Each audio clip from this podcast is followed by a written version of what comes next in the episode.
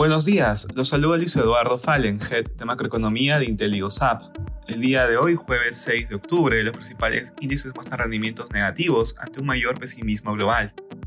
De manera particular, en Estados Unidos, los futuros estadounidenses operan en terreno negativo, luego de que el plan de la OPEP para reducir el suministro de petróleo avivara los temores de inflación. Sin embargo, algunos inversionistas creen que eso afectará las ganancias de las empresas, lo que podría incentivar a la Fed a desacelerar el ajuste monetario. En la eurozona, las bolsas europeas muestran rendimientos negativos tras conocerse la decisión de la OPEP, en que sus miembros acordaron un ajuste a la baja de 2 millones de barriles diarios respecto de los niveles de oferta alcanzados en agosto.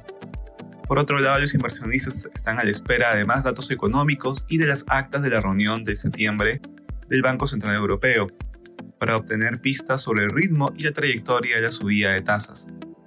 En Asia, los índices cerraron positivos, a excepción del Hang Seng, en China, los casos de COVID suben a sus máximos de un mes después del feriado nacional que impulsó los viajes en el país.